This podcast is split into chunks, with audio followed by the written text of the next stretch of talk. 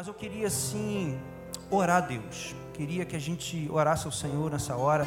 Eu queria que você em casa é, fechasse seus olhos, não permitisse que nada roubasse teu foco, tua atenção, porque Deus quer falar conosco hoje.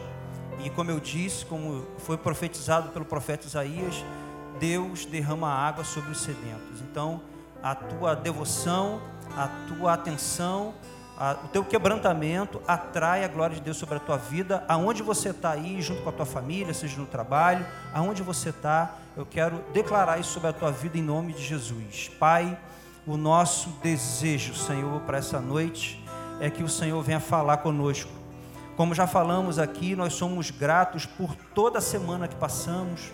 Foi uma semana que o Senhor nos protegeu, foi uma semana que o Senhor proveu sobre nós, o Senhor nos alimentou, nos guardou, nos vestiu, estamos sob um teto, tudo por causa da tua graça, por causa da tua bondade, e mais importante do que tudo isso, o Senhor tem sido fiel para conosco, tem nos feito permanecer na tua presença, e não há dádiva melhor nessa vida do que ser teu filho, estar contigo, Senhor, e fazer a tua vontade. A gente quer te agradecer, a gente quer começar esse tempo aqui, Senhor, te agradecendo, Pai, por toda a bondade do Senhor.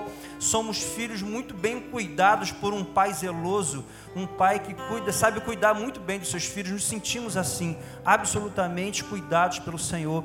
E queremos, em nome de Jesus, que nessa noite o Senhor possa falar claramente ao nosso coração. A gente te agradece, ó Pai, pela tecnologia que hoje está levando, ó Pai, a tua palavra mais longe, Senhor. Muito obrigado em nome de Jesus e que essa ferramenta seja usada para a tua glória em nome de Jesus. E oramos, ó Pai, que aonde quer que estejam os nossos irmãos, nos seus lares, no seu ambiente de trabalho, recebam da tua palavra, recebam da tua glória, louvem ao Senhor em nome de Jesus, reconheçam a Ti Pai, como Senhor de suas vidas, em nome de Jesus. Que seja uma noite assim, bendita, cheia da graça do Senhor. quero abençoar a tua casa em nome de Jesus. Orar para que a tua casa seja cheia da glória de Deus. Teu ambiente, a tua casa, seja tomado pela glória de Deus nessa noite, em nome de Jesus. E o Senhor possa falar ao teu coração, em nome de Jesus.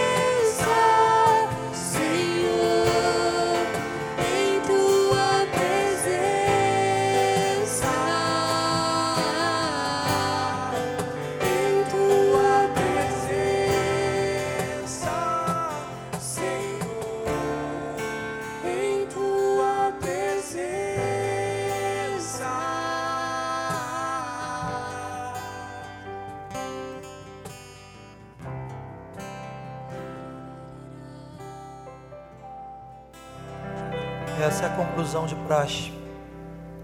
Todos saberão que o Senhor é fiel. Graça e paz para todos que estão conosco em mais uma live ou na igreja online. É um prazer poder desfrutar mais esse momento aqui com todos vocês. E o momento que nós estamos vivendo, é esse momento de pandemia, de crise mundial, estabelece um novo ciclo. Nós temos falado sobre isso, temos ouvido por outras fontes que Deus está estabelecendo de fato é, um novo ciclo. E eu insisto em dizer que nós precisamos de uma visão clara para entendermos o que Deus está fazendo. Isso é importante para que, para que a gente não venha perder o processo. Falando em visão, visão para mim é quando nós sabemos o que Deus quer que façamos e que também sejamos. É, por isso nós precisamos fazer aquela oração de Paulo, lá em Efésios capítulo 1, 18.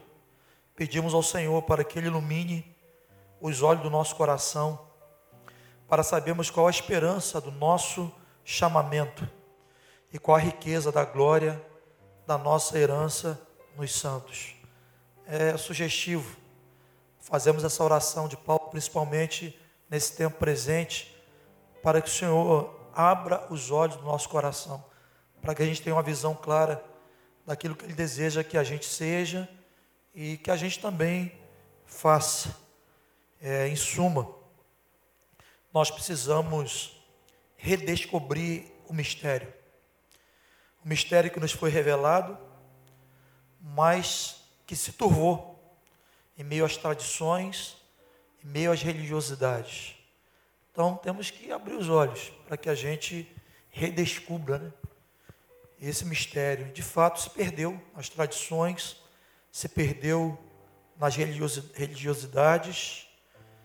É, Efésios capítulo 5, a partir do verso 22, Paulo dá instruções sobre o lar cristão. Ele fala sobre o papel dos cônjuges fala sobre aliança conjugal. E no verso 32, ele faz a seguinte afirmação, é que eu quero destacar para a nossa reflexão.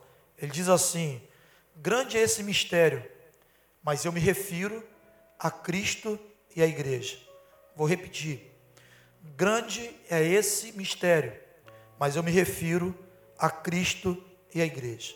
Veja bem, na Bíblia, família Cristo e a igreja são a face de uma mesma moeda. A igreja é um relacionamento entre famílias e o Espírito Santo. É, Wolfgang Simpson, no seu livro, é, é, no seu livro ele diz que o cristianismo da igreja no lar é o corpo de Cristo em uma casa comum. O livro, lembrei, é Casas que Transformam o Mundo. Ele diz o seguinte: o cristianismo da igreja no lar é o corpo de Cristo em uma casa comum.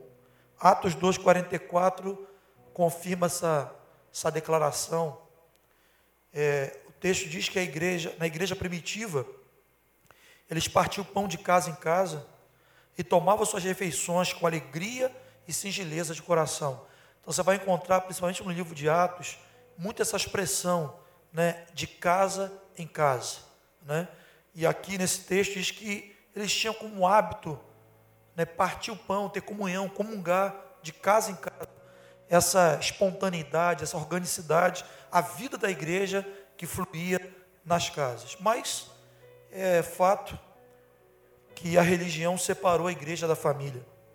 A família passou a ser algo que vivemos em nossa particularidade, e a igreja se tornou uma atividade religiosa é, em um local, né, em um local específico, em dias específicos. Mas nós não vemos essa dicotomia, essa separação nas Escrituras. Cristo, igreja, família, vemos claramente pelas Escrituras que eles são, constituem a faceta ou a face de uma mesma moeda. Por isso eu creio um dos maiores alertas que Deus está nos dando nesse tempo, nesse momento, é sobre a importância de nós redescobrirmos, é, redescobrirmos o mistério. Que mistério? É o mistério que Paulo se refere: Cristo e a igreja. Eles são inseparáveis, estão amalgamados. Né? Então é um tempo mais do que nunca de nós abrirmos os nossos olhos, buscarmos ao Senhor, para que esse mistério seja revelado pelo Espírito Santo, Cristo e a igreja. Acerca da igreja, talvez para muitos seja uma revisão, talvez para outros uma novidade, mas a palavra igreja, a palavra grega para igreja é a palavra eclésia, e essa palavra eclésia é composta de dois termos: ek, que significa fora, e kaleu, que significa eu chamo ou chamando. Então, é, todas, todas as famílias que atenderam ao chamado, que estão reunidas em nome de Jesus, nós podemos afirmar com base nessa palavra e outra que aí existe uma igreja. Escuta uma coisa, fixe isso. Sua família é uma igreja. Mateus 18, 20 diz que onde estiverem dois ou três reunidos em nome de Jesus, o texto diz que ali Jesus se faria presente, ali Jesus estaria, estaria no meio é, desse, desses dois ou três. É, a partir da nossa família, que a igreja deve se multiplicar. A partir da nossa família, a igreja deve se multiplicar, alcançando os perdidos, batizando pessoas, discipulando, orando pelos enfermos é, praticando as boas obras. Então a vida da igreja, ela, pela palavra, nós vemos pela palavra, ela deve se expressar, se manifestar através das casas, a partir das famílias. E os nossos filhos, é, esposa, devem ser padrão desse modelo para o mundo. Portanto, nossos filhos, as, nossa, nossa esposa, é, tem que ser prioridade do nosso investimento, do nosso pastoreio, do nosso discipulado. O Senhor disse para Abraão que a partir da família dele, todas as famílias da terra seriam benditas. Isso está em Gênesis capítulo 12, é, a partir do verso 3.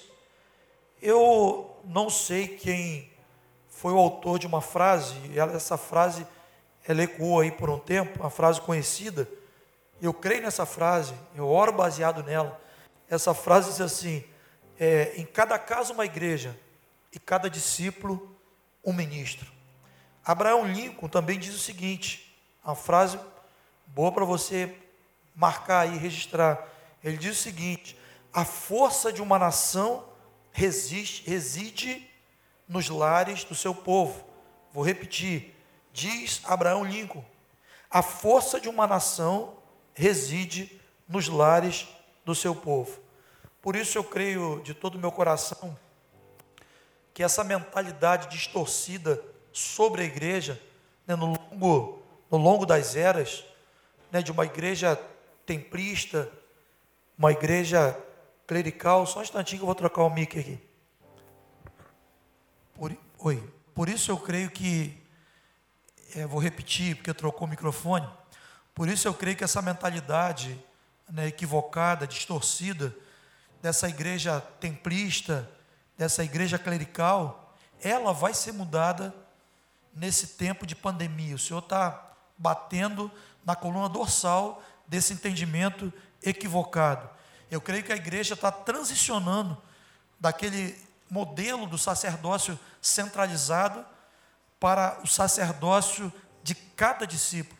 Porque Joel 2 tem uma profecia que diz que o Espírito Santo não seria derramado só sobre uma classe especial, mas o Espírito Santo seria derramado sobre toda a carne, e é o Espírito Santo que nos capacita para desempenharmos a nossa vocação, o nosso dom. Então eu creio que esse é o tempo que o Senhor está mudando, está convertendo o odre da visão, do, do, desse, é, dessa visão equivocada acerca da igreja. Como disse o nosso companheiro Jamie Nobre, que tem nos edificado tanto aí nesses dias.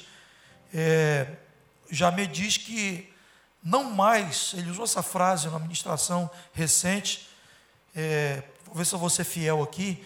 Ele diz assim: não firmaremos mais a identidade da igreja nos prédios e nas grandes reuniões depois dessa pandemia. E ele segue dizendo: a vida da casa e a vida familiar volta a ser a nossa comunidade de base. Então, queridos, as reuniões gerais, elas serão resultado da igreja nas casas. Nós sempre defendemos essa tese. Nós vivemos um tempo onde nós não tínhamos que ficar fazendo força para a reunião geral acontecer. Nós nos ajuntávamos e quando nos ajuntávamos a coisa explodia, fluía, porque os irmãos já chegavam com óleo, já chegavam com um depósito. Então essas tostas, essas brasas, quando se ajuntavam, a coisa fluía. Nós é, não estamos falando mal contra o prédio agora, né, mas nós queremos dar a, a, a, visão, o valor é, é, exato para o prédio. O prédio ele não é uma estrutura imprescindível. O prédio é um acessório. Né? O prédio, a gente aproveita o prédio, gente, o prédio tem bastante serventia para a igreja, mas a igreja não depende do prédio para sobreviver e para expressar a sua vida, levando em consideração que por três séculos a igreja se reuniu pelas casas, não precisou de estrutura predial para se expressar, e a igreja foi contagiante, foi contaminante, foi expressiva durante é, esse período. E outra coisa é que no Novo Testamento não há nenhuma alusão da igreja com prédio, mas com pessoas. Nós vemos no Novo Testamento igreja que fala, igreja que anda, igreja que canta. Isso não tem é, relação com prédio. Eu estava escrevendo isso aqui, lembrando de uma canção, a gente não canta há muito tempo. Uma canção que diz: Essa casa será chamada casa de oração. Nessa casa será chamada casa de louvor, e todo joelho se dobrará, toda língua confessará que Jesus Cristo é o Senhor. Que casa é essa que a canção se refere? E outras canções que fala da igreja neotestamentária. Essa casa que a canção se refere somos nós, eu e você. É a igreja que o Senhor está restaurando, é a igreja que o Espírito Santo está né, nesse, nesse momento de crise, de, de, de, de pandemia. O Senhor está abrindo nossos olhos para a verdadeira igreja, nos mostrando claramente que a igreja para existir, a igreja para se manifestar, não depende das estruturas prediais. Nós não devemos centralizar a vida da igreja com a estrutura predial, porque a igreja somos nós, a igreja é, são pessoas. E acerca de Jesus, Paulo diz que ele fala do grande mistério, ele diz que se refere a Cristo e a igreja. E eu iniciei falando que nós estamos num tempo oportuno para redescobrir, redescobrirmos o mistério, Cristo e a igreja. Falamos um pouco sobre a igreja e sobre Cristo. E esse mistério revelado que foi, que é, né, Jesus Cristo, o nosso amado, o nosso Senhor. Quem é Jesus para você? Né, o teu conhecimento acerca de Jesus Cristo é daquilo que você ouviu falar até hoje. É um Cristo histórico ou é um Cristo que você experimentou? Ou alguém que você tem uma, uma, uma, uma experiência pessoal com Ele? E agora, eu lembrei de mais uma canção Põe no catálogo aí, Tiago. É, essa canção acho que é do Cláudio Claro. A canção diz assim, o mistério que, te, que, esteve oculto entre todos os séculos, é, nas gerações, e que agora foi revelado. Ele diz: Cristo em nós, a esperança da glória. Então, é importante a gente ressaltar que Jesus ele, ele se certificou algumas vezes se os seus discípulos é, de fato, tinham revelação da sua pessoa. É, durante um tempo, Jesus sempre despertou controvérsia, né? a presença de Jesus sempre foi impactante, sempre foi um divisor de águas, né? Plena luz, plena verdade, o Verbo encarnado, o Filho de Deus. E Jesus sempre procurou se certificar é, se os seus discípulos tinham a revelação é, sobre, de fato, quem é, ele era. E ele fez, ele demonstrou isso numa pergunta que ele fez quando os discípulos estavam no meio daquela uma controvérsia, né, havia contro, muita controvérsia, muito engano, né, muita mentira, né, muito equívoco sobre a pessoa de Jesus Cristo. E Jesus se volta para os seus discípulos, em Mateus é, 16, 15, né, isso está registrado aí nos evangelhos. Ele pergunta para os discípulos: Mas vós, é, quem dizeis que sou? Ou seja, alguns dizem que eu sou profeta, que eu sou um dos profetas que ressurgiu. Alguns até dizem que eu sou um anarquista aí, alguém que tem alguma outra pretensão, talvez política.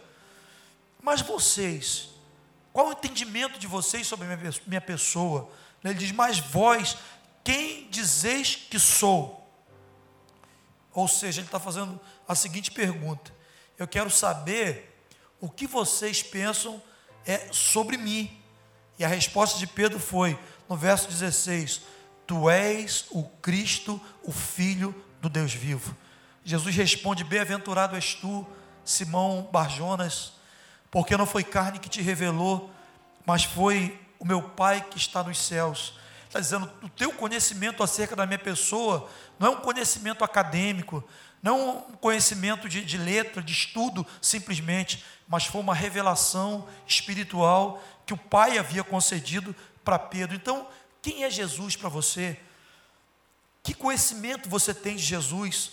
Um conhecimento intelectual ou um conhecimento experiencial? Um, conhecimento de, de, de fato experimentar o Senhor. Nós estamos num tempo de manifestação dos falsos cristos, de manifestação dos falsos profetas. Tem um, um, uma seita defende o, o símbolo, o número 666 com uma marca positiva, crescendo em graça. Lembra o nome do líder que morreu? Ele morreu, morreu de cirrose. Não sei se foi cirrose etílica, né? Mas morreu de cirrose. E esse, o, o, o, o, presidente, o líder dessa seita, se intitulava Cristo. No entanto, ele morreu, mas não teve capacidade de ressuscitar. Um Cristo que morreu, mas não ressuscitou. Mas pasme, esse líder, essa seita, crescendo em graça, tem um número enorme de seguidores. Então, nós estamos nesse tempo de falsos cristos, falsos profetas.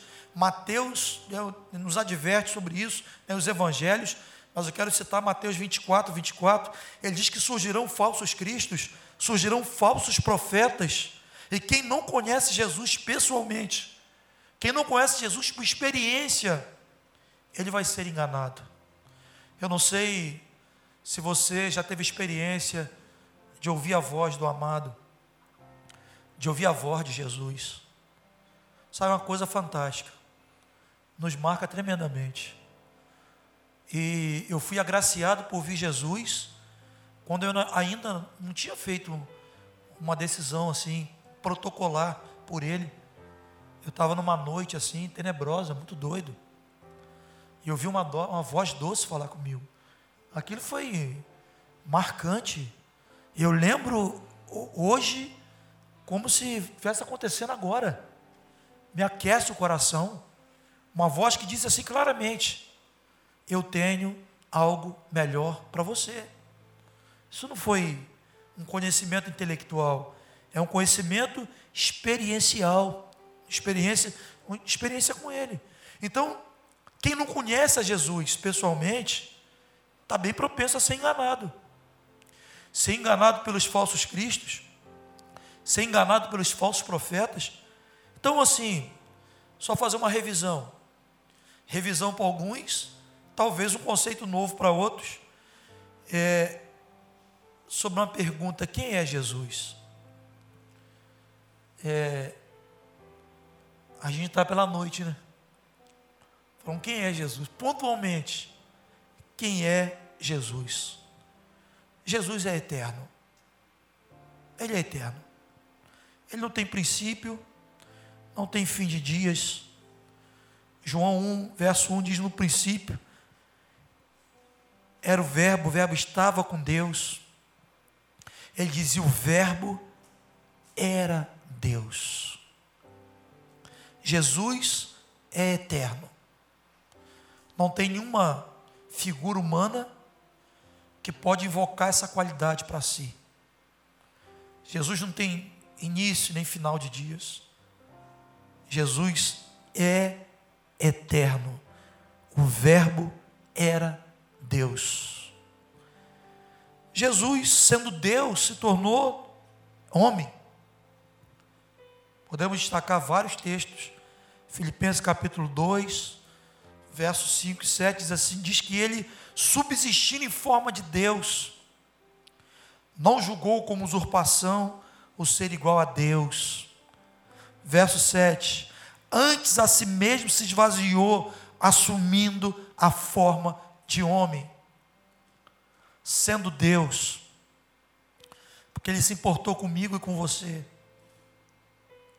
Ele se esvaziou da sua glória, pisou nessa terra cheia de virose, de verme, veio ao nosso nível, se identificou conosco para estabelecer, através da tua própria vida, uma ponte de redenção, de salvação para mim, para você e para toda a humanidade. A vida de Jesus, mesmo subsistindo em carne, mesmo se fazendo homem, a sua vida foi perfeita, a sua vida foi irrepreensível, imaculada. 1 Pedro 2, 22 diz: O qual não cometeu pecado, nem dolo algum se achou em sua boca. Nós encontramos aí alguns homens atrevidos, irreverentes, e tentam atribuir a Jesus algum pecado. Nós vimos agora aí no, nesse último carnaval, mas Jesus, o Filho de Deus, foi puro, santo, imaculado, irrepreensível, sua vida expressou retidão, santidade e justiça. Jesus também efetuou obras poderosas. Suas obras foram tremendas, foram poderosas. Atos 10, 38 diz: Como Deus ungiu a Jesus de Nazaré com santo, com Espírito Santo e poder, o qual andou por toda parte, fazendo o bem, curando a todos os oprimidos do diabo, porque Deus era com ele. Jesus morreu por nossos pecados. Romanos 5, 8 diz que Deus provou o seu amor para conosco, pelo fato de Cristo ter morrido por nós, sendo nós ainda pecadores. Jesus ressuscitou, ao contrário daquele que se dizia Cristo e dos que se dizem Cristo não são. O que se disse Cristo, que era que morreu e não teve capacidade de vencer o grilhão da morte. Mas Jesus ressuscitou. Mateus 28, 6. Quando o anjo falou para aquela para a mulher lá, Jesus havia ressuscitado, ele falou: Ele não está mais aqui, ele ressuscitou como havia dito. Jesus ressuscitou, rompendo os grilhões da morte, porquanto não era possível que ele fosse retido por ela. Jesus foi exaltado, eu gosto desse texto, Filipenses, volta, voltando a Filipenses 2, o 9 e o 11, o texto diz assim, pelo que também Deus o exaltou sobremaneira, ele deu o um nome que está acima de todo nome, para que ao nome de Jesus, ao nome de Jesus, se dobre todo joelho nos céus, nos céus e debaixo da terra, e toda língua confesse que Jesus Cristo é o Senhor, para a glória de Deus Pai. E o texto diz que, acerca do Verbo revelado, do mistério revelado, o texto diz, a Bíblia diz que Jesus, ele voltará. Mateus 24, 30 diz: Então aparecerá do céu o sinal do Filho do Homem. Todos os povos da terra se lamentarão e verão o Filho do Homem vindo sobre as nuvens, com poder e grande glória. Deixa eu voltar aqui, texto antes da gente concluir. Grande é esse mistério,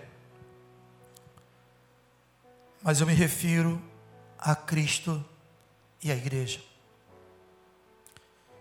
Família, Cristo, igreja, constitui a face de uma mesma moeda. Nós precisamos ter os nossos olhos abertos para entendermos a igreja para termos a visão bíblica e correta da igreja. Precisamos ter os nossos olhos abertos para conhecermos a Jesus. O Jesus, esse mistério, essa riqueza que recebemos por graça e misericórdia. E eu quero concluir uma mensagem para você que ainda não conheceu Jesus Cristo, que ainda não experimentou na tua vida Jesus Cristo como teu Senhor, como teu Salvador. Você que entendeu nessa noite que você precisa conhecer Jesus. Roman, é, perdão, João 17, verso 3. Diz assim: A vida eterna é essa, que te conheço a ti, o único Deus verdadeiro, e a Jesus Cristo, a quem enviaste. Está dizendo assim: a vida eterna é que conheça o Deus verdadeiro e a Jesus Cristo, a quem enviaste. Esse conhecimento não é o intelectual. Esse conhecimento é o conhecimento experiencial. Então você que até hoje só tem ouvido falar de Jesus, você conhece Jesus de ouvir falar. Aí você pode experimentar ele aí onde você está. Porque o dia que eu ouvi a voz de Deus, eu não estava no prédio chamado igreja. Eu não estava numa reunião da igreja. Eu estava num lugar muito ruim. Eu estava cansado, oprimido. E olhei para os céus e considerei que não teria outra forma, outra fonte, outro meio para mudar minha história que não fosse a salvação em Jesus Cristo. Então você que até agora tem ouvido falar de Jesus, talvez tenha ouvido aí, tem participado das nossas lives, sem fazer uma decisão assim, verdadeira, por Jesus Cristo. Que você conheça Ele hoje. Que você abra o teu coração para Ele hoje. E você comece, começa, a, a forma prática de você fazer isso, é você abrir os seus lábios e dizer para Jesus: Eu quero te conhecer se com tua boca confessares a Jesus como Senhor, em teu coração crê que Deus o ressuscitou dentre os mortos, tu serás salvo. Salvo. Então abre o teu coração agora aí. Comece a pedir a Ele, Senhor, eu quero te conhecer, Pai. Eu quero te conhecer. Eu lembro que minha filha, quando era pequena, ela viu um CDzinho infantil que tinha uma música que repetia assim, não sei se você lembra, primo. Você que é um bom discipulador infantil, né? Mas assim, quem é Jesus? Eu preciso saber. Aí ficava assim, quem é Jesus? Eu preciso saber. E a gente aproveitava para falar para ela quem é Jesus. E falava assim, no entendimento dela, é, a vida e a obra de, as obras de Jesus. E eles cantam a música sobre a vida e a obra de Jesus todinha. Jesus é eterno, Ele se fez carne para nos salvar. Né? Então, assim, que você conheça Jesus hoje E eu quero dizer para você também, você que precisa se posicionar como igreja na tua casa. Você, mais do que nunca nesses dias, precisa exercer o teu papel, o teu sacerdócio dentro do teu lar. Por força de circunstância, nós estamos no isolamento social. Nós estamos é, nas nossas casas. Você tem que estabelecer um propósito para esse tempo, que você é, está aí na tua casa. Se posicionar como pastor, como sacerdote da igreja que está aí na tua casa, da eclésia, chamados para fora. Você saiu de um sistema opressor, do sistema mundo, e você com tua igreja compõe a igreja de Cristo. Você é a igreja de Cristo com tua família e você precisa na prática viver a igreja, porque a omissão é comprometedora. Em Gênesis, no capítulo 3, nós vemos como começou a desgraça da humanidade. Quando Adão se omitiu, a Bíblia diz que Eva estava sozinha no jardim. E quando ela estava sozinha no jardim, a lacuna, o espaço que Adão deu, foi o espaço que a serpente entrou e começou a dialogar com a mulher, convenceu a mulher do pecado. Foi o que frustrou o propósito de Deus na vida do homem. Foi o que quebrou a comunhão de Deus com o homem. Foi o que frustrou aquele lindo projeto de igreja lá do Éden. Então, querido, você que está aí na tua casa, pastor do teu lar, sacerdote do teu lar, quero falar para você, em nome de Jesus, se até hoje você não teve a experiência de ungir teu filho, tua esposa com óleo, ficou terceirizando esse serviço que era teu, pega o teu óleo começa a ungir tua casa, teus filhos. Tira um tempo e abra as escrituras e comece a estudar as escrituras Ensina os teus filhos a entender a palavra de Deus. Restabeleça a comunicação no teu lar através da palavra do Senhor. Esse é um tempo de um ciclo novo, esse é um tempo de restauração, esse é um tempo que o Senhor está estabelecendo um, um, retorno à essência da igreja como igreja, da igreja no lar. Então eu quero dizer para você que você não seja como Adão. Você não cometa o erro de Adão. Adão deixou a esposa sozinha. Aquela omissão deixou uma lacuna e fez com que o diabo entrasse. Quero, se você não tem óleo ungido aí na tua casa, sabe, faça isso. Eu aprendi o valor da unção com óleo quando fui muito beneficiado, curado por Deus. Quando muitas das vezes meu pai é, nos via enfermo, impunha as mãos sobre nossa cabeça, nos ungia com óleo, e muitas vezes eu experimentei a cura. E esse legado eu trouxe para mim, e é um legado que eu, que eu pratico na minha casa, com meus filhos, com a minha esposa. Então, em nome de Jesus, sabe, assim, exerça o teu papel na tua casa, em nome de Jesus, você tem o Espírito Santo, o Espírito Santo foi derramado sobre ti. Então, não seja omisso, Abra a tua boca, começa a proclamar que a tua casa seja uma plataforma que vai alcançar os vizinhos. Parta o pão, sei, multiplique a palavra do Senhor. Sabe, eu creio que essa igreja, essa visão da igreja que o Senhor nos deu, essa igreja invisível, orgânica, poderosa, é a igreja que vai fazer a diferença nesse tempo. Uma igreja que está oculta aos olhos dos governantes, das pessoas mal, mal intencionadas é essa igreja que vai ramificar, é essa igreja que vai multiplicar, é essa igreja que o Senhor vai usar para fazer proeza na terra nesses dias. Para a glória do Senhor. Eu quero terminar aqui orando, Senhor, em nome de Jesus, que caia as escamas dos nossos olhos,